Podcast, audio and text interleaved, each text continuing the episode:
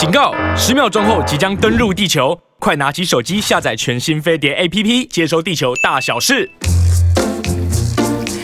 Hello 大家好，我是 Rosita 朱伟英啊。现在的时间到了十一点零七分，欢迎大家来到飞碟联播网。我们在 App 上面，大家可以听广播的朋友，那当然呢也有在 YouTube 的频道，大家可以订阅我们飞碟联播网的青春永远不会老。All right，在每天早上十一点到十二点，就是早午间，OK 啊，大家现在这个时间是有点为饿，对不对？好，那听完或是看完。我们今天的这个一个小时的节目呢，大家就可以好好去吃饭喽，OK？那这个 Rosita 一直都有。人家说什么大地之母的一个称号啊，就是因为啊，我有看到今天我经过这个 Seven Eleven，他有一本书哦，那本书写什么呢？我觉得他讲的蛮好的，跟大家分享，就是那个封面而已哦。他就写说，有好的口气才会有好的运气。OK，这第一个送给大家，今天 Rosita 要带给大家的这一句话。那西恩今天为什么不在？哎，Where is 西恩？OK，西恩今天不会来，明天可能也不会来，但是呢。有 Rosita 亲自的陪伴你，希望是够的。好。昨天晚上呢，还记得昨天我们有这个家硕治疗师对吧？他就来跟我们讲到这个睡眠的问题。那睡眠一直都是我一个很大的障碍，但是呢，因为昨天晚上非常非常的忙，又准备今天要跟大家聊的事情。那而且一讲要讲到二十分钟广告，然后我们的小鲜肉治疗师才会来哦。那我其实呢，我就告诉我自己，然后就好好的准备一下就好了。大家很多时候我们都会面对一些自己没有常常面对的事情，但是大家不要怕，其实你有的潜力是比你想象的大，你比你想象的大，你知道我的意思吗？就很多时候，我就永远都记得有一次啊，我参加那个立刻胡哲的一个啊这个演讲，那当时呢，他也是刚刚才来台湾做演讲的，当时我记得呢。主办单位跟我说罗西塔呀，我跟你说哦，今天要来这个参加的人数要超过一万人以上啊，一万人以上。然后当时我就问我自己，我能不能够站在一万人的中间或是之间，能够侃侃而谈，好好的介绍立刻无责？因为没有试过，我总是感觉到我自己做得到吗？也许我做不到。”也许我做得到。我觉得很重要的是，if you don't try，如果你不尝试，你怎么知道你可以还是不可以呢？所以后来我就尝试了。尝试完之后，在主持完之后，我就感觉到哦，不止可以，而且我感觉是飘飘然。原来可以在一万多人面前说话是一件那么那么快乐的事。还有，因为立刻吴哲是一个很有 spirit，很有。这个心灵的人，我感觉到，虽然他是没有手没有脚的，他就像一座那个 statue，就是一个雕塑品，就是在一个小小的椅子上面，真的很不简单。但是你会发觉，人不在于高矮肥瘦，原来是在于一个人他的 spirit，就是他的。心灵有没有办法有影响力？有没有办法能够帮助人？那当然，他一出场的时候，这个所有的人都被压制的压阵了。那 Rosita 也被激励了，所以呢，他他每一句话呢，好像都打动了每一个台下人的心。所以今天我要讲。第一个告诉大家的，有好口气，周围有好的运气，这是第一个。那第二个，Rosita 要跟你分享的就是，你永远是比你想象的大，你的心灵更大，你的能力更大，因为你是很棒的。好，那我记得我小时候呢，我的爸爸是一个很喜欢运动的人。到九十岁的时候呢，我的爸爸手还要可以碰到这个地，不简单吧？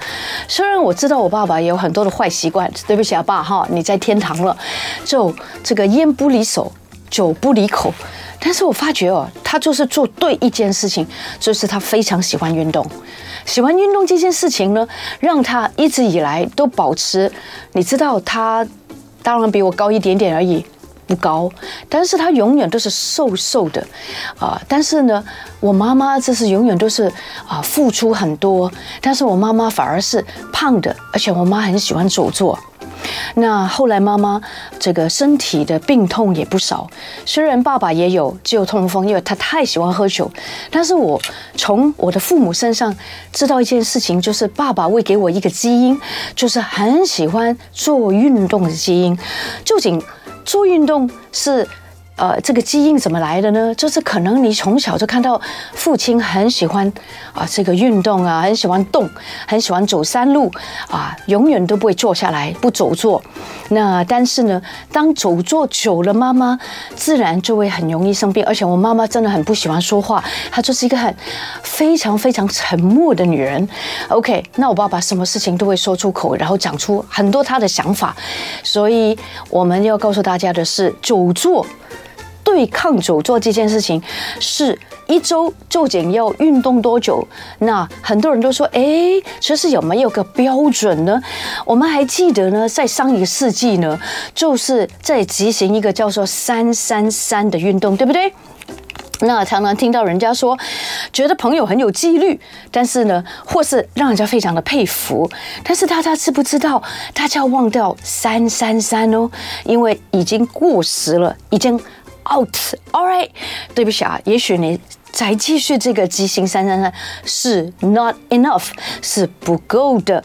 所谓的三三三的运动呢，或是运动三三三的原则，就是每周运动三次，每周三十分钟，心跳每分钟到达一百三十下。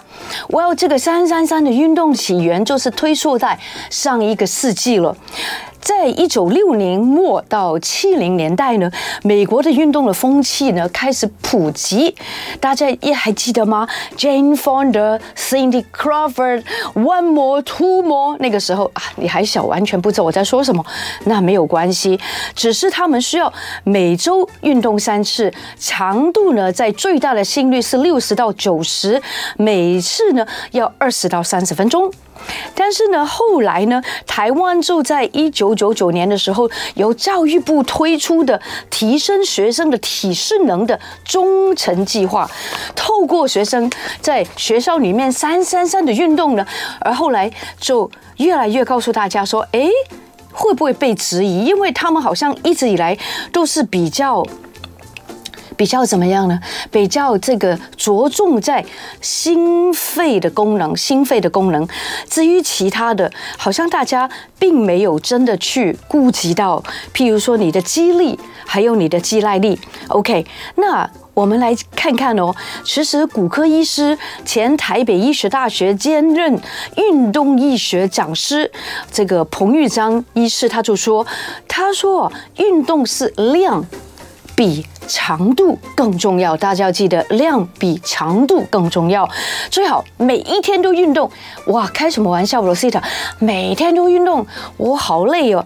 但是能不能够把那个心移转一下，想象移转一下，就是运动跟生活变成一种 lifestyle，它可以成为一个，就是你的生活方式。举个例，我们不要。坐坐电梯，我们来爬楼梯，呃，一周不只是呃运动三次，可能呢就是每一天你就可以走走路啊，或是呃呃。就是骑骑单车啦，呃，或是打打羽毛球啊，这些都是可以的。那我们来看看一个好重要的，就是现在的世界卫生组织呢，他们建议我们除了是一百五十分钟，就是不是以前的九十分钟一周，是加到一百五十分钟的中等强度的运动，all right，并且呢有两次运用到你的大肌群的肌力运动。好好多，等一下我告诉你什么叫做肌力运动。而三三三的运动要建议就是，只是强调的是心肺的强度，没有包括你的肌力伸展或者其他的运动，所以并不能够让你的全身受惠。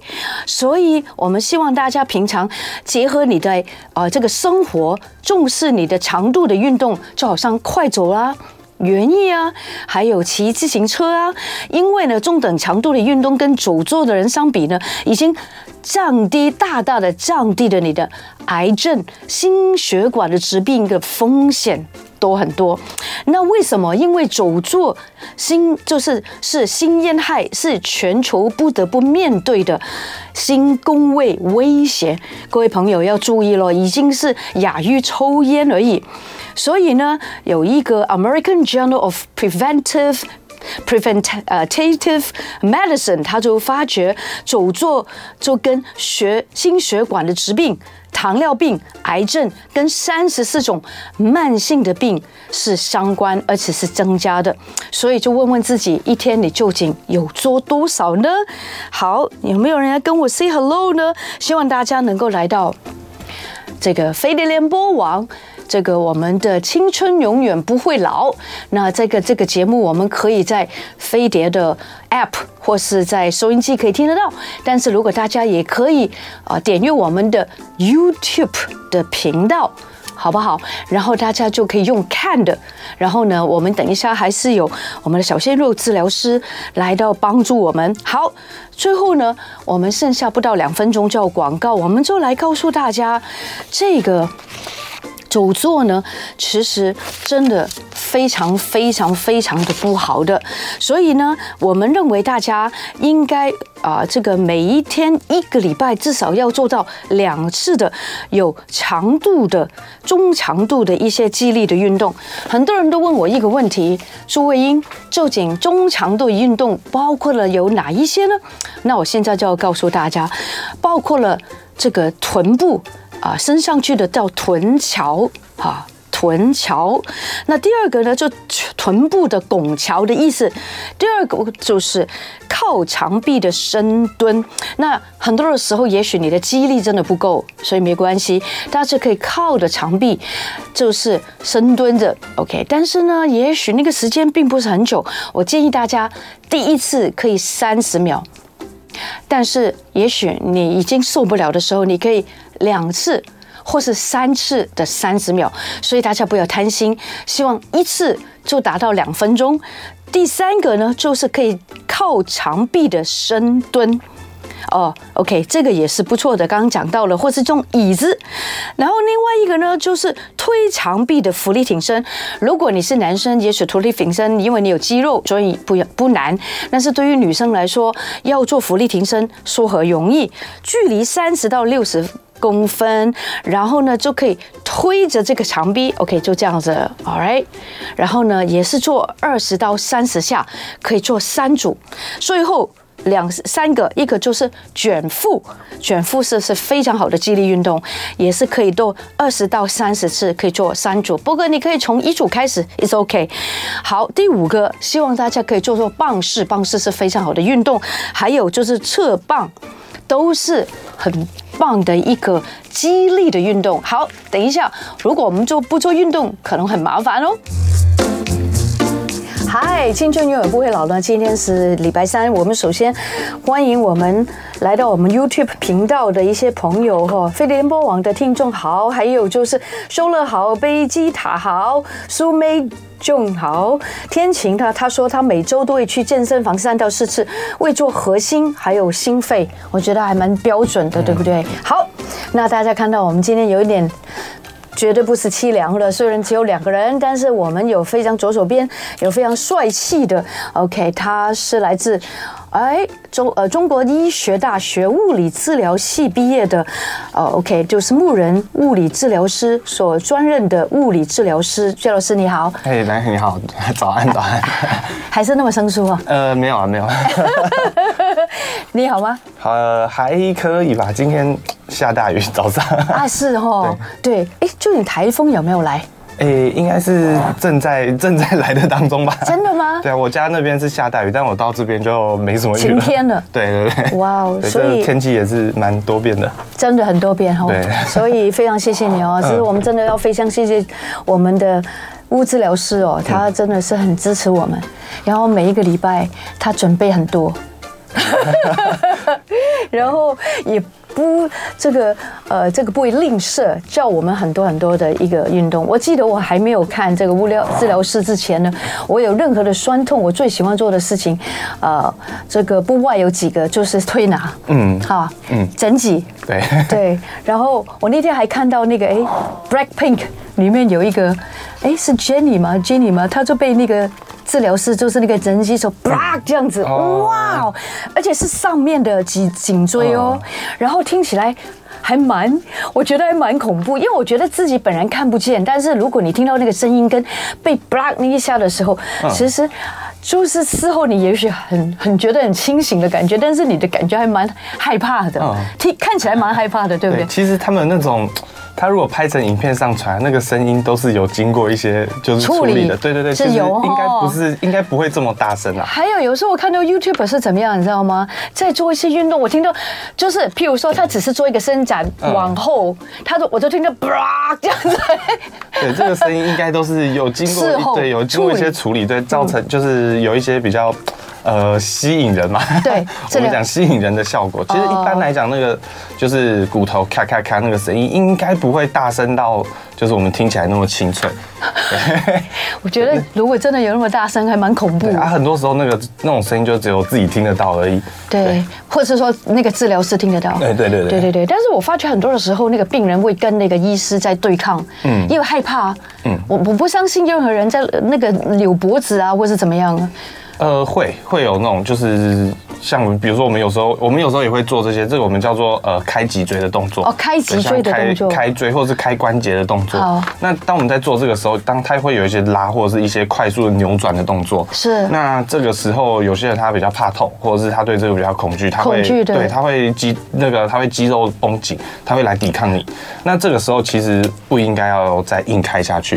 如果你硬开，你就是等于说他抵用力抵抗你，然后你硬把它推下去，这是很容易受伤的。对，所以我们在做这些呃开椎的之前，都要先把肌肉放松掉。而且我觉得要让那个病患或者是那个病人，他要先放松他自己，嗯，对不对？譬如说你跟他先聊一聊啊，然后又 对，应该说要让他足够的信任你做这件事情。Exactly，你讲的一个重点，我觉得信任真的很重要。那我也常常去看那个物理治疗师哦，然后觉得他很细心，一点都不像他的年纪那么小。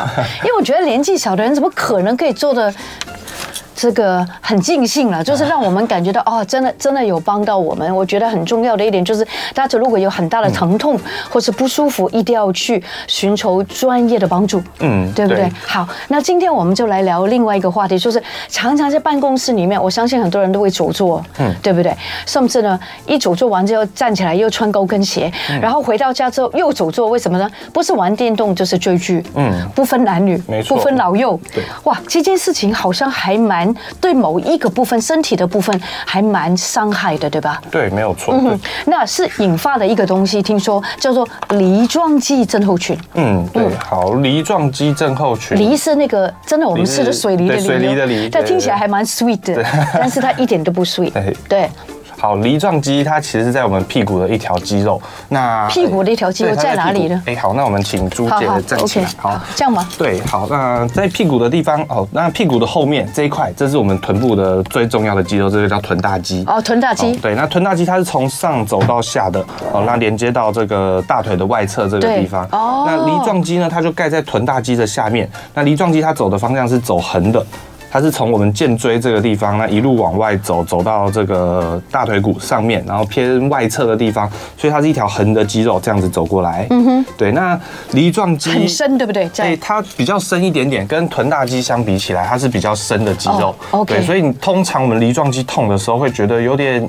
呃，痛的位置比较深层，然后有点压不到的感觉，然后有点隐隐作痛的感觉，对对。那梨状肌因为它是横的，所以它帮助我们做的是做那个大腿往外转的动作。哦，对，那往、哦、所以梨状肌帮助我们往外转。对，没错。哦，那呃，我们的臀肌是帮助我们往后的，就是屁股往后的动作，嗯嗯呃，大腿往后啦，大腿往后的动作。哦，OK OK。对，那那个梨状肌它是帮助我们往外转的动作。是。对，那当我们呃，像刚刚讲到的。久坐就是你一直坐着，一直压在屁股上面，屁股有压力，那肌肉就会紧绷，包括臀大肌，包括像梨状肌都很容易紧绷。哦，对，所以是因为久坐，然后一直都没有换姿势，嗯，可能它就会压迫到那个很深层的那个梨状肌那条筋。对，啊，它是肌肉吗？呃，肌肉，它梨状肌是肌肉，是肌肉。哦，它是一个肌肉。对。哦，但是我发觉梨状肌，就如果有梨状肌症候群的人，他会有什么样的表征？譬如说，他会怎么样的痛苦？因为我自己本身就有了。不过我们请听专业的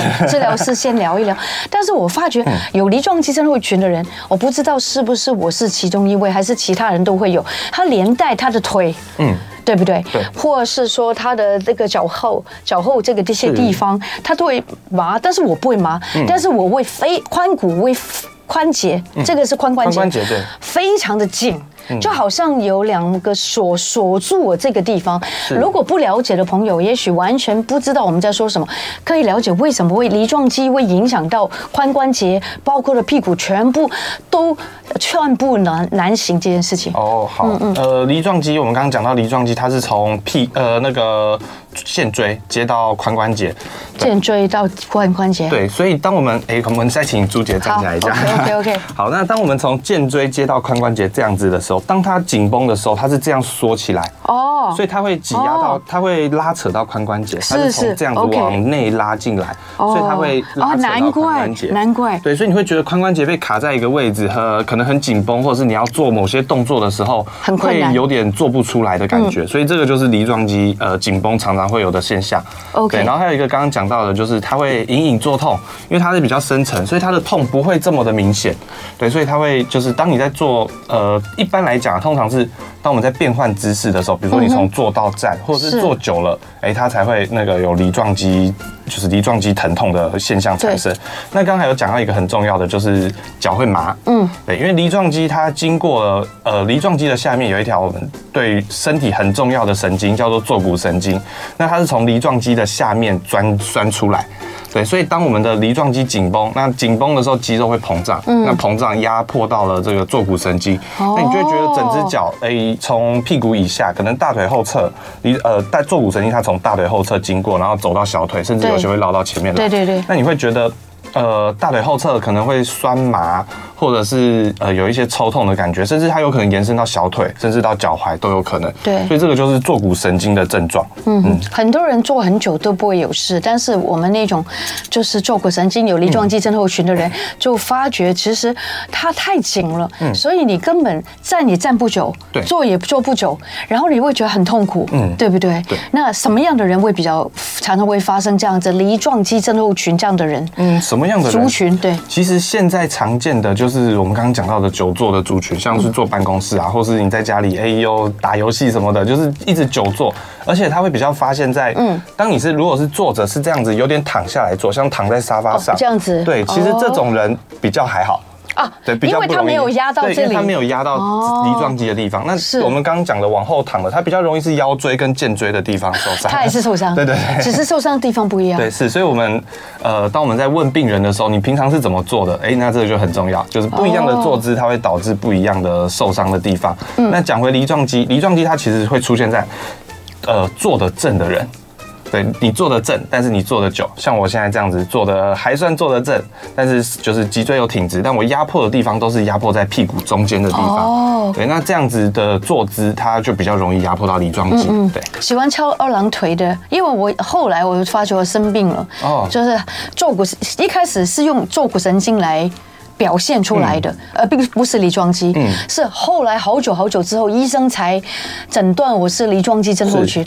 那我发觉，无论是坐骨神经或是梨状肌，其实都是一直困扰着我的生活。嗯，那请问一下，那你刚刚讲到就是说走坐的人，还有没有特别的一些族群的朋友，甚至有一些会不会是突然增加他的运动量的运动员呢？是这些会吗？对，呃，如果你的运动是频繁的使用到一些髋关节啊跟臀部，甚至是你就在做一些。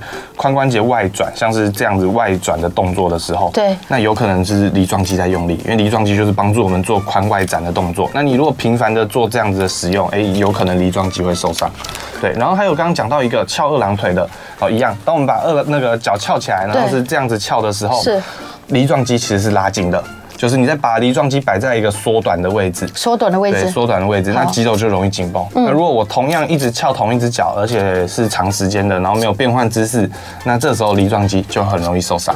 OK，请要请教一下，梨状肌症候群多不多人在台湾多不多人得？多不多人哦？呃，我没有查查到类似相关的统计，但是以我的经验来讲，呃，梨状肌症候群它常常会跟一些一些问题合并在一起，像是一些呃，像是大腿后侧的问题，是像是一些健康关节的问题。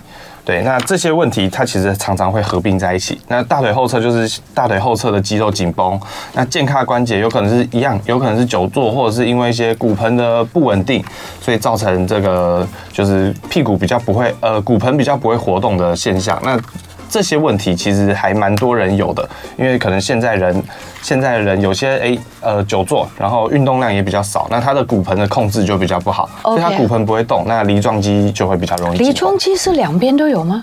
呃两边都有，两边都有。Oh, 所以我一直都以为我只有右边是有梨状肌，左边没有梨状肌。因为右边的梨状肌有问题。因为我只有压迫到右边，那为什么呃还是不要这样讲？为什么没有压到左边？那是什么原因？有压迫到跟没压迫到，它是运气吗？还是因为你刚好就是那条神经被压迫了？呃，一般来讲，为什么？或是我的姿势很喜欢右倾？对，通常这个有关。通常这种肌肉的问题，通常都是会先出现在一边。哦，对，那。出现在一边的原因，第一个有可能是像朱姐刚刚讲的，呃，我们的重心都在偏某一边，对，或者是你坐的时候喜欢这样子撑着，大家可能不自觉哦，对对，有可能是有可能不自觉。我以前常常都会站着工作，譬如说演讲分享，嗯，那我发觉我以前很喜欢穿高跟鞋，对，都是挺高的，对。那但是呢，我发觉讲一两个小时一定很累，对。但是呢，讲到差不多的时候，我就感觉到我自己身体是这样，对，因为。太累了，对，对不对？因为那个高跟鞋的支撑才有这样子一点点小小的。是啊，是啊。对，那呃，刚刚讲到的那个，有可能我们这样站三七步，因为你的重心都压在同一边。三七步是怎样？三七步就是像刚刚朱姐站着，当我们站着，哎，站久了累了，你会变成这样子站。哦。对，这个就是所谓的三七步。拍不到你太高，没关系，没关系，拍到脚就好了。但是我觉得好奇怪，我还以为梨状肌症候群只有女生会有，因为我们穿高跟鞋吗？小时候，我以前曾经说过一句话，我永远都会穿高跟鞋，因为穿高跟鞋就是就就算我很娇小很矮，但是看起来都会漂亮，因为你就整个人的比例就变漂亮。你应该也很喜欢穿高跟鞋的女生吧？嗯。现在比较少了，你有没有觉得？是。现在这个年代穿高跟鞋的女生比较少。是啦，是啦。对啊，运动鞋比较多嘛。但是我们那个年代就是一直有穿高跟鞋的人很高的。是。但是原来我的男性朋友他们也有这样同样的事情，也是这样子，梨状肌症又是也在压迫。嗯。那我就不明白为什么他会这样？可能他有什么样的生活习惯，也是久坐吗？嗯，哎，讲到穿高跟鞋，穿高跟鞋确实是一个容易导致。呃，我们不要说梨状肌，它导致屁股髋关节是会有问题的，因为当我们穿高跟鞋，身体的重心会往前，那这时候骨盆会往前倾，那骨盆前倾代表说骨盆的位置有点跑掉，那骨盆跟健胯关节这个地方，它有一些像是臀肌，像是梨状肌，那这些肌肉它会产生一个失衡的状况，那再加上你可能又在站三七步，那很容易屁股这边就会产生疼痛。对对，那。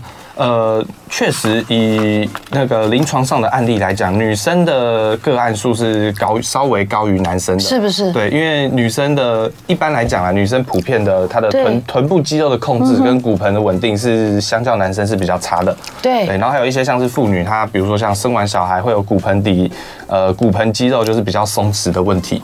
对，所以女生产生这个梨状肌症候群的比例是稍微高于男生的。那男生的话，一般比较常出现，除了久坐以外，再来就是运动。哦，对，当一些呃，比如说。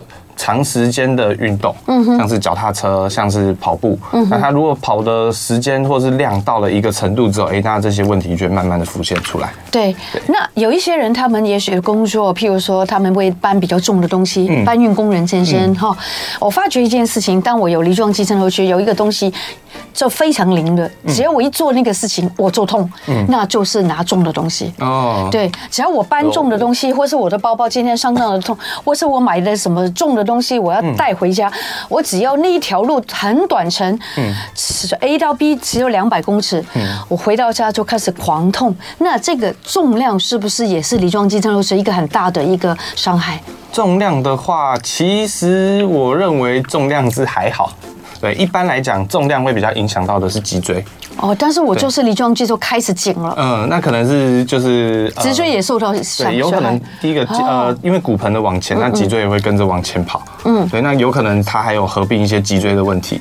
如果单纯梨状肌的问题，它跟搬，当然你搬很重的东西还是会啦，但是如果呃一般普通的就是呃。重一般普通正常的重量，我们说就是不要太重的东西。对。那它对于梨状肌的影响应该是还好。对。对，但是它可能会对于像一些弯腰，嗯，或者是像一些蹲下的动作，可能会有点敏感。对。对，如果你跟我一样都是有梨状肌症候群，嗯，也觉得这样蛮苦的。对。但是没关系，治疗师，我们的物治疗师，他有一套不错的功法可以教我们。然后呢，嗯，我们怎么对待我们的梨状肌症候群？你怎么对待它？它可能会回报你，而不会再害你。OK。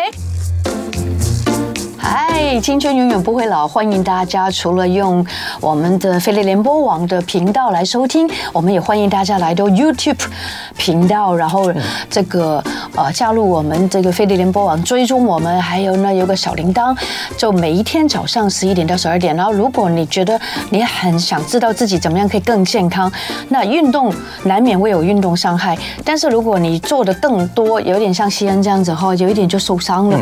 但是他今天当然不是因为这样。这样子不来，希望他快乐。但是我觉得治疗师很棒的地方，就是他每一次都会加一些运动，还有加一些治疗。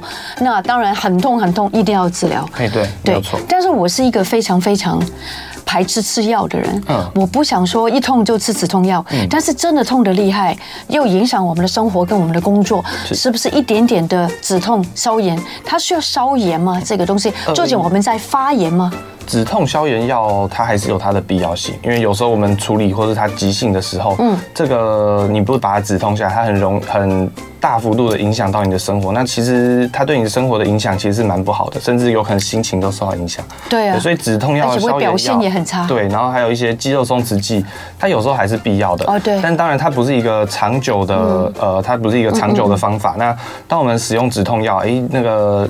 痛比较降下来，然后发炎比较降下来的之后，那我们还是要来做处理，比如说该放松的肌肉要放松，那该训练的肌肉要训练，就是该呃，就是把肌肉训练到一个可以保护你的样子，这才是一个比较长久、比较就是治本的方法。我曾经去打针呢，嗯，对，打那种就是打在那个。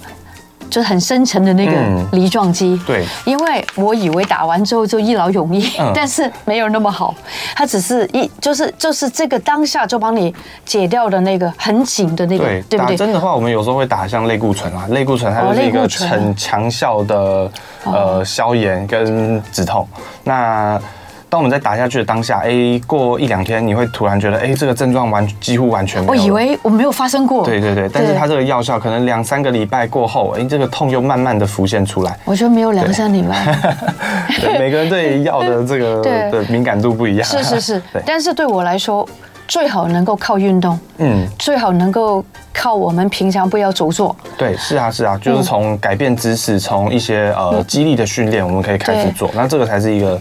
呃，解决问题根本的方法。对，这老师，我想请教一下，嗯、很多人都觉得，哎，梨状肌症候群跟这个坐骨神经痛，嗯、因为很多时候我们以前都不知道有梨状肌这个东西，但是我们就说啊，我们是坐骨神经痛，对，两个东西是不一样的吗？哎，这个东西是我们常常会把这两个东西绑在一起，因为坐骨神经它从梨状肌下面走，就是走出来穿出来，那梨状肌一紧绷，它压迫到坐骨神经产生的这个叫坐骨神经痛。那但是不是只有梨状肌？会产生坐骨像类似坐骨神经痛的症状，像是一些脊椎的问题，比如说呃，之前我们有讲过的椎间盘突出，或者是脊椎有滑脱，就是它有压迫到那个呃脊髓中间的神经，或者是在呃坐骨神经那边出来的时候，对，坐骨神经出来是在腰椎的第三节跟第四节。哎，我真的在那边就滑脱过。对，哦，那有可能它是合并的问题哦，所以滑脱，所以也会压迫。是滑滑脱那个脊椎会被，就是脊椎的那个空间会改变，那有。可能就会压迫到神经，那压迫到神经，对它产生的症状，因为呃，你从你从上面压迫，它一样是往下传，那往下传一样会传到大腿后侧，一样传到脚底，嗯，所以我们要去，这个就是我们要做的事情，就是物理治疗要做的，我们要去找说它是梨状肌的问题呢，还是臀肌的问题，还是呃像是椎间盘突出或是滑脱的问题，嗯，对。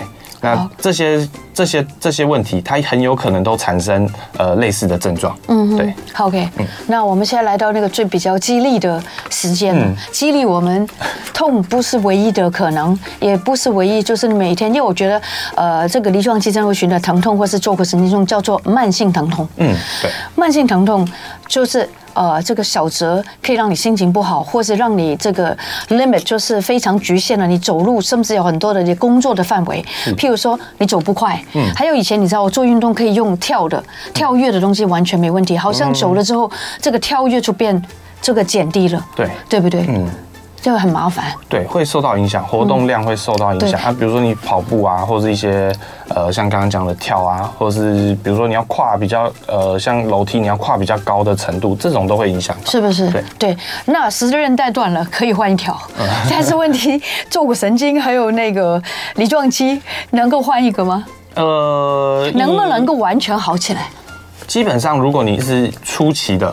大部分都能完全好起来啊！那请问我是什么期？哎，你是我末期，应该是中，应该算是中期啦。哦，对对对，算。我算还不是最惨的。对对对。哇，谢谢你，你今天给了我最大的希望，真的，我还以为我已经末期了。不会啊，所以后来最近有好多了吧？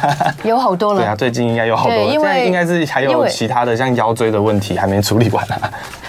大概是这样。对对对，有有也有突出的问题。好，那个艾丽叫我们赶快来做运动了。嗯，那我们是不是有梨状肌症候群，还有坐骨神经痛？我们一起一并来说，这样可以吗？这样可以说吗？可以可以。那我们是不是可以做什么？Do something。好，呃，我们先来讲这个一个检测的动作。嗯，哦，这个平常自己自己在家里也可以做。好，就是它也可以当做一个梨状肌伸展的动作。好，那我们很简单，把脚翘起来。OK。请到飞碟联播网这个 YouTube 频道，然后呢就可以看到小鲜肉治疗师、物治疗师来教我们怎么样去治疗，应该不是治疗了哈，改善我们的坐骨神经还有梨状肌症候群。我们就要做测量，现在呃伸展梨状肌跟做一些伸，就是做一些拉坐骨神经的动作，那就是好很多的。对，好，那我们把脚翘起来，好，那把小腿要，我应该跟你哎哎，对对对，sorry sorry sorry，好，小腿平行地面，那所以。我们可以用手把它轻轻的压一下，压一下，对，右手压一下，嗯，压膝盖的地方，好，把它往下压，好，好，这时候我们往前弯，OK，对，往前弯到一个程度的时候，哎，你会发现屁股那边紧紧的，呃，我觉得是那个右右，对，没错，右边的屁股紧紧的，好，我们现在紧的这个地方就是梨状肌，OK，哦，是哦，对，这个就是梨状肌，好，那我们可以两边比较一下，哦，好。好，两边比较一下，哎，两个的程度有没有差别？有有，但是也也差不多。如果它有很明显的差别的话，那就代表说有一边的梨状肌是特别的紧绷，嗯，那就有可能是梨状肌症候群。还是右边呢？哎，对，就是看你哪一边比较紧绷。对，观众可以自己做检测看看。好，大家要试试看哦。是。好，OK，这是我们第一个可以呃检测的动作。那它当然也是一个就是自己在家里可以做伸展的动作，而且它很方便，坐着就可以做。好，好，好，这是我们今天的第一个动作。好，那第二个动作呢？好，那我们可能请那个我们可能请 Rosita 帮我们躺在床上。好，OK，正躺就好，正躺，正躺就好。对，好，所以我把东西搬开，然后呢，好，就正躺。对对对，头在这里。好，OK，嘿，哎呀，OK。OK，好，好，那我们第二个动作，我们要来拉的是后腿，呃，大腿后侧的肌肉。好，好，那我们一只脚先来抬起来。OK，髋关节抬到九十度，膝盖弯曲也是九十度。OK，膝盖弯九十度，哎，膝盖弯下来一点。好，这是我们起始的动作。那你可以，呃，如果自己在家做的话，我们可以把腿，呃，手双手抱在大腿的后侧，呃，大腿后侧。对对对。啊，九十度就好，九十度就好，哎，不用不用太高。好，好，那这时候我们把小腿慢慢的伸直。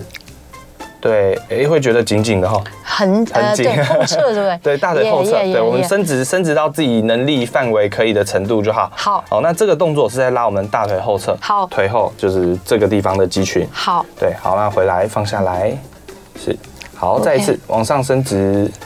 对，那这个动作我们一样，可维持在这个动作可以做个十五秒到二十秒。哦，好，然后做个三到五次就好。就是呃，左右腿。对，左右腿，而且可以交替着做。好，对，那一样，我们去感受一下是哪一边比较紧绷。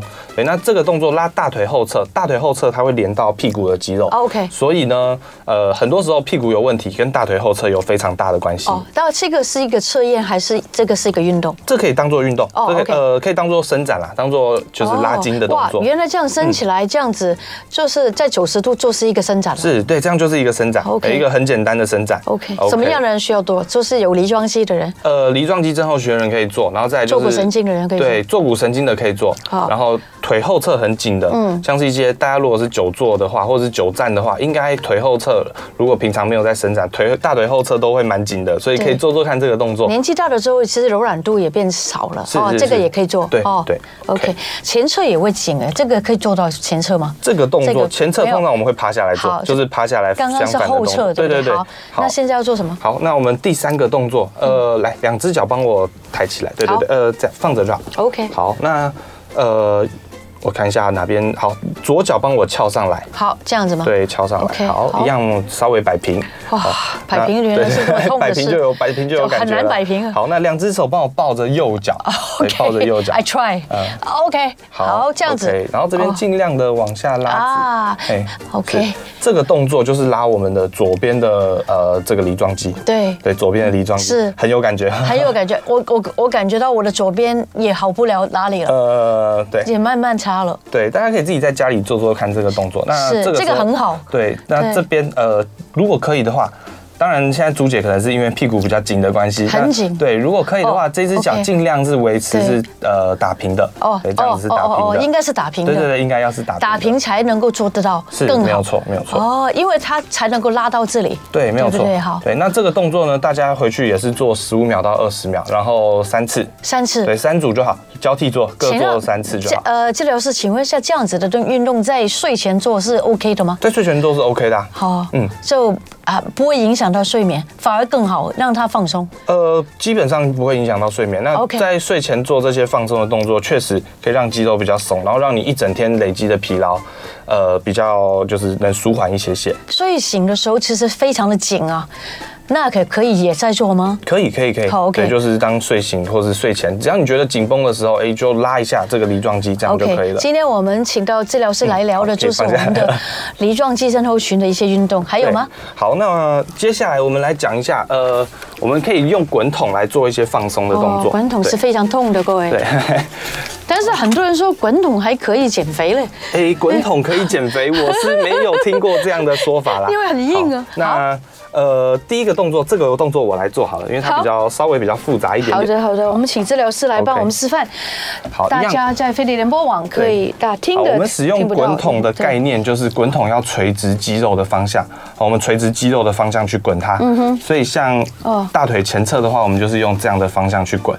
那概念就是这个样子。好，那滚筒它可以放松我们的肌肉，就是呃，它有它就是我们用这个压力压上去，那让肌肉就是有点像是，有点像擀面棍一样，就是让肌。呃，滚筒去赶我们的肌肉，不让它放松。所以你现在是滚你的？没没没，还没有，还没还没开始滚，还没开始滚。我们是先讲一下它的概念。好，那第一个我们一样来讲一下梨状肌。是。哦，梨状肌的动作跟刚刚的动作有点像哦，但是呃一样，我们把脚翘起来。哦。好，然后打平。也要翘起来。一样，脚把脚翘起来。好，那这时候我们把可能要把身体撑起来，把屁股坐在滚筒上面。哦。对。好，我翘这边好了，可能看得比较清楚。所以对，坐在上面还要翘起来。对，是是是。OK。好，那我们就把滚筒放在屁股的上面，这样子去滚它。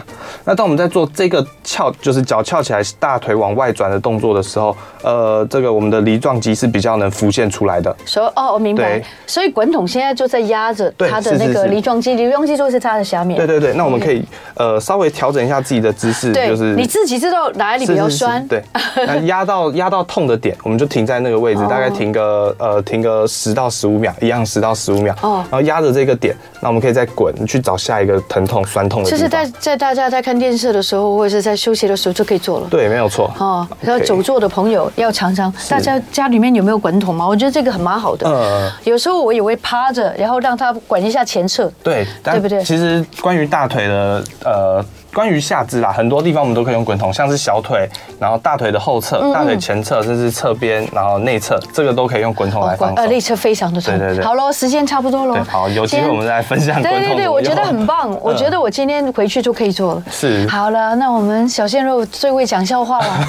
那时间不在，这个工作交给您哦。好，呃，今天要讲的是这个 木鱼啊，掉到水里面会变什么？木鱼啊？对。哦，木鸡啊。嗯，是变成虱目鱼。OK，very good。谢谢你。好，我觉得你真的这笑话蛮好笑的。对啊，我们希望不好意思，你不会是不会啊？我觉得蛮好的。OK，所以大家要记得，会运动也要放松，不要忘记。OK，我们非常谢谢大家的收听跟收看，谢谢治疗师。